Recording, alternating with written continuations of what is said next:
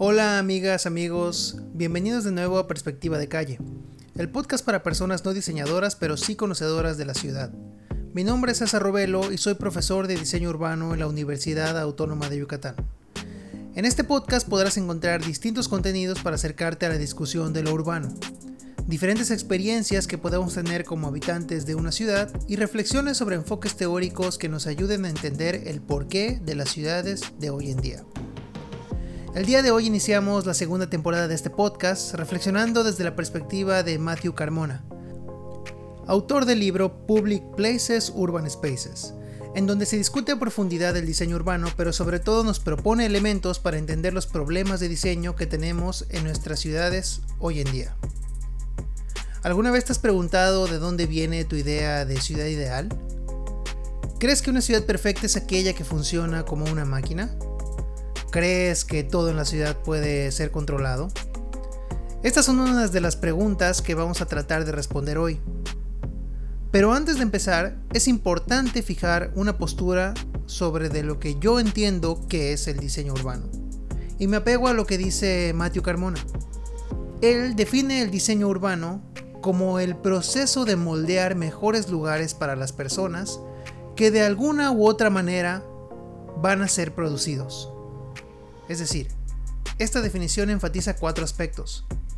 El primero de ellos es que el diseño urbano es y existe para las personas, porque para qué más quisiéramos mejores lugares. El significado del lugar, como la localización físico-social en donde se dan las relaciones entre el ser humano y su entorno construido y natural. También apunta que el diseño urbano opera en el mundo de lo real, con un campo de oportunidad delimitado por las fuerzas económicas y políticas, y no con plena libertad. Por último, menciona la importancia del diseño como un proceso.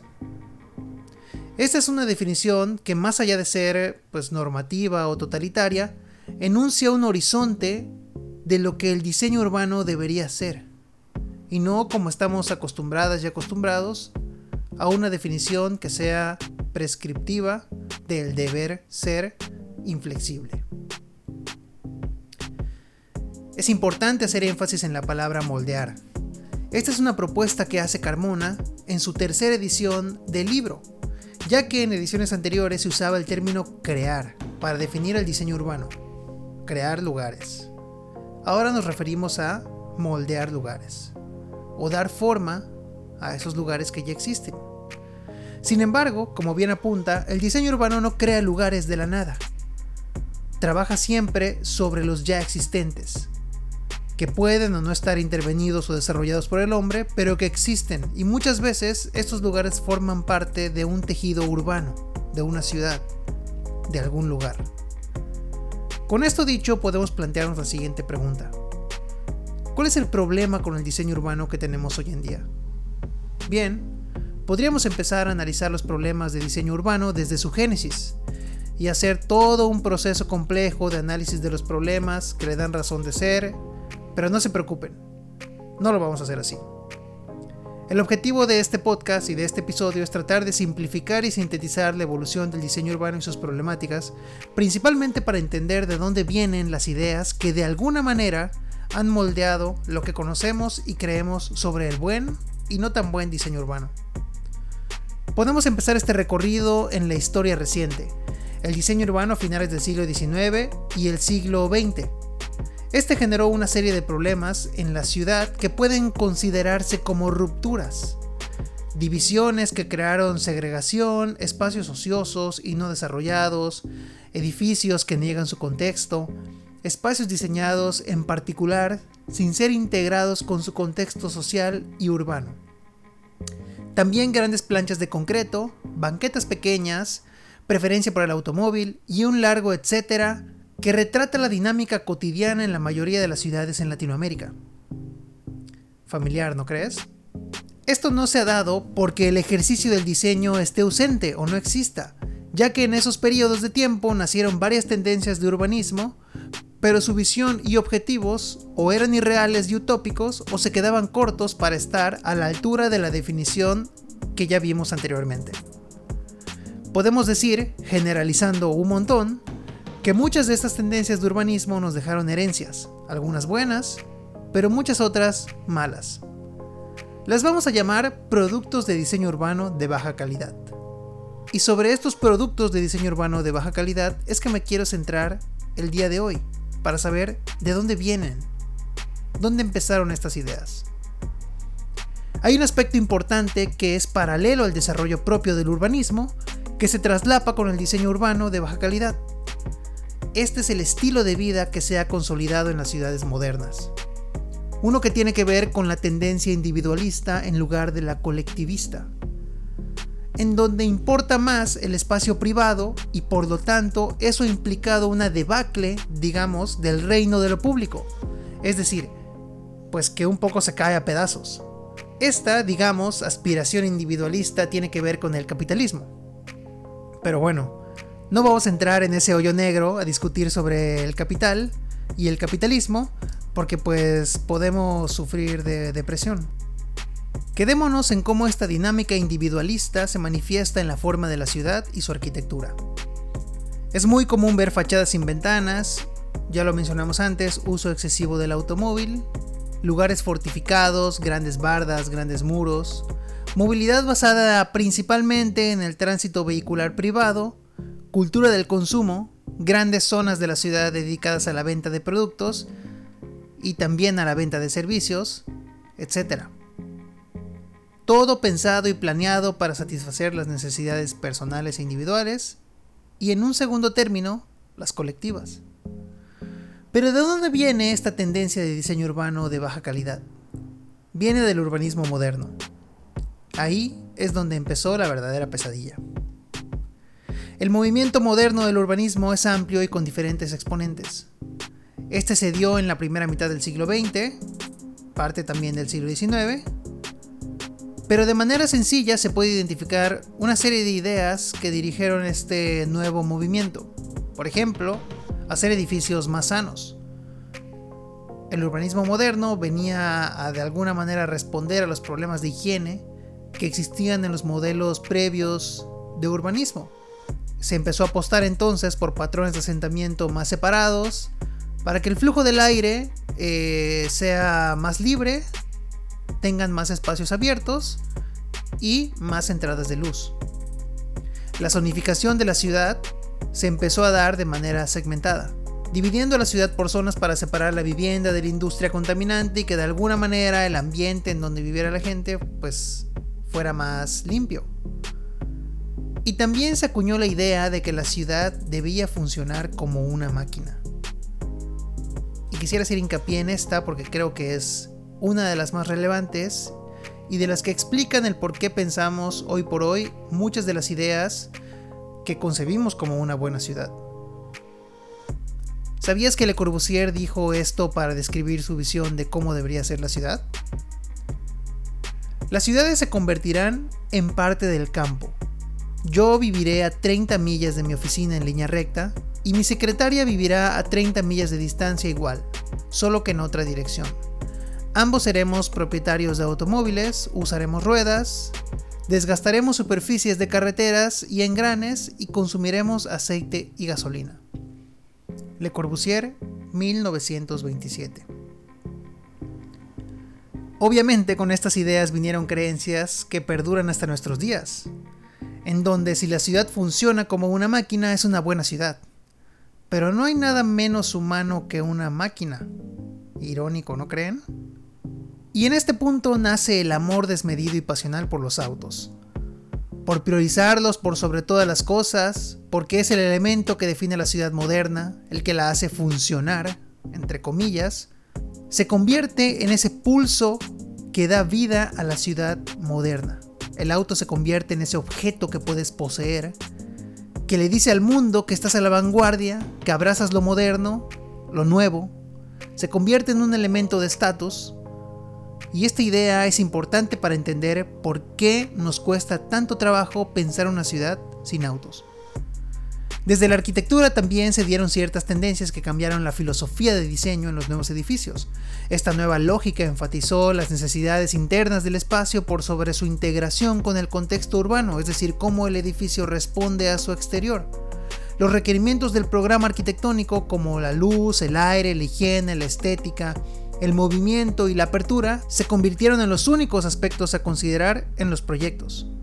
Este es uno de los elementos definitorios para entender lo que hoy por hoy llamamos el análisis de sitio, una de las etapas iniciales de todo proyecto arquitectónico, en donde se analizan esos factores que hay que tomar en cuenta antes de diseñar. Hay que decir que este análisis desde el punto de vista del diseño urbano es sumamente limitado y de corto alcance con estas ideas. Con esto los edificios se convirtieron en objetos en el espacio, esculturas modernas desmarcadas de cualquier elemento que los ligue con el pasado, persecutores de la funcionalidad y la forma y monumentos a la modernidad, el set gates del momento. La ruptura con el pasado se veía no únicamente como necesaria, sino como atractiva y vanguardista. Todas estas ideas, cargadas de buenas intenciones, como ya escuchamos hace unos minutos, buenas intenciones para la reconstrucción de las ciudades europeas en el periodo de la posguerra, derivaron en lo que hoy, desde las posturas más vanguardistas del urbanismo, se clasificarían como antiurbanas y, para ser más contundentes, antihumanas. La crítica empezó a surgir y a cuestionar si el urbanismo moderno era lo que las ciudades necesitaban realmente para ser mejores lugares para vivir. Las críticas se centraban en los siguientes puntos. La participación y el involucramiento con la gente era insuficiente y hasta cierto punto menospreciado y discriminado. Incluso exponentes del urbanismo moderno como Le Corbusier sugirieron que las personas debían ser reeducadas para apreciar su visión de la ciudad. O Walter Gropius, que consideraba indeseable hablar sobre la construcción de edificios a las personas porque intelectualmente no se encontraban a la altura para entenderlo.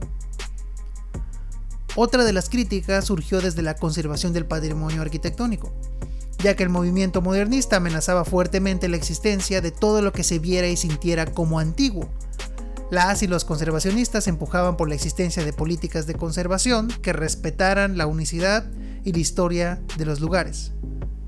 La zonificación funcional resultó no ser tan buena respondiendo a las dinámicas de vida de la gente. Crearon espacios estériles y sin vida. Redujeron la complejidad y vitalidad de las calles y cada vez se sentía más necesario regresar al modelo antiguo y crear nuevos espacios de usos mixtos. Estas y otras críticas argumentaban el fracaso del urbanismo moderno y su epic fail en la misión de crear lugares exitosos para el desarrollo de la vida urbana. Esto se encuentra bien documentado, nos menciona Carmona en su libro, en otro libro que se llama Complejidad y Contradicción en la Arquitectura de Robert Venturi, publicado en 1966 en donde cuestiona el dogma purista, minimalista y elitista en el que desde su punto de vista se había convertido el estilo internacional de la arquitectura modernista. Un claro ejemplo de esto fue la falta de cualidades sociales en el diseño de los espacios y la entrega de la ciudad al automóvil. Las calles, al no estar pensadas en la escala humana y en la dinámica social, se convirtieron en cortes que segmentaron el espacio urbano y crearon problemas de ruptura en el tejido urbano. Las ciudades exponentes del urbanismo moderno como Los Ángeles, Detroit y Houston, que desde la visión de Le Corbusier serían urbes en donde los edificios de vivienda estarían construidos sobre grandes parques y áreas verdes, terminaron por convertirse en lugares construidos sobre parques, pero de estacionamientos. Es decir, para que cada quien posea un auto, pues tenía que haber espacio para que los estacionen. De manera frecuente entendemos el modernismo como un estilo visual. Cuando vemos un edificio podemos o no relacionarlo con ese movimiento. Sin embargo, es más una filosofía, una aproximación al diseño que implica una exploración racional de los problemas y retos y por lo tanto desarrolla soluciones utilizando nuevas tecnologías o aprovechando nuevas tecnologías. Estas ideas llevaron al modernismo del siglo XIX y XX al aprovechamiento de la estructura de acero, el concreto y el automóvil para desarrollar toda una visión de lo que la ciudad debería ser. Carmona concluye este repaso o análisis con lo siguiente. Muchos diseñadores hoy en día se apegan a las ideas propuestas por el modernismo y responden a los problemas del presente buscando explotar el potencial de las nuevas tecnologías para diseñar y construir la ciudad que no fue posible materializar en el pasado. No sé ustedes, pero esto me suena como una discusión que se da en otros ámbitos tecnológicos en donde no pudo surgir la solución adecuada por limitaciones tecnológicas. ¿En dónde están las personas en esta discusión? Asimismo, Carmona también apunta que George Bernard Shaw dijo en 1903, el hombre racional se adapta al mundo, el hombre irracional insiste en tratar de adaptar al mundo a él mismo. Por lo tanto, el progreso depende del hombre irracional. El diseño urbano requiere cierto grado de irraciocinio para desafiar el status quo y crear mejoras, pero también requiere cierto grado de raciocinio para incorporar aprendizajes del pasado, valorando el lugar existente y aceptando el conocimiento empírico. La sensatez puede ayudarnos en el futuro para superar los problemas en los que nos metió creer en el urbanismo moderno, y evitar caer en los mismos errores ahora que seguimos pasionalmente las lógicas del mercado. Pero ese, amigas y amigos, será tema para otro podcast. Hemos llegado al final de este episodio y el tiempo se ha pasado volando. Me gustaría seguir platicando con ustedes sobre esos temas, pero quiero invitarte a compartir lo que has aprendido el día de hoy para que estas reflexiones no se queden en este podcast. Después de haber escuchado este episodio, ¿Tu perspectiva sobre la ciudad cambió? ¿Cómo crees que puede mejorar? Te invito a platicar estas ideas con tus amigas o amigos, familiares, compañeros, vecinas y vecinos. Mantente al pendiente del siguiente episodio. Seguramente podrá ayudar para que construyas tu perspectiva de calle.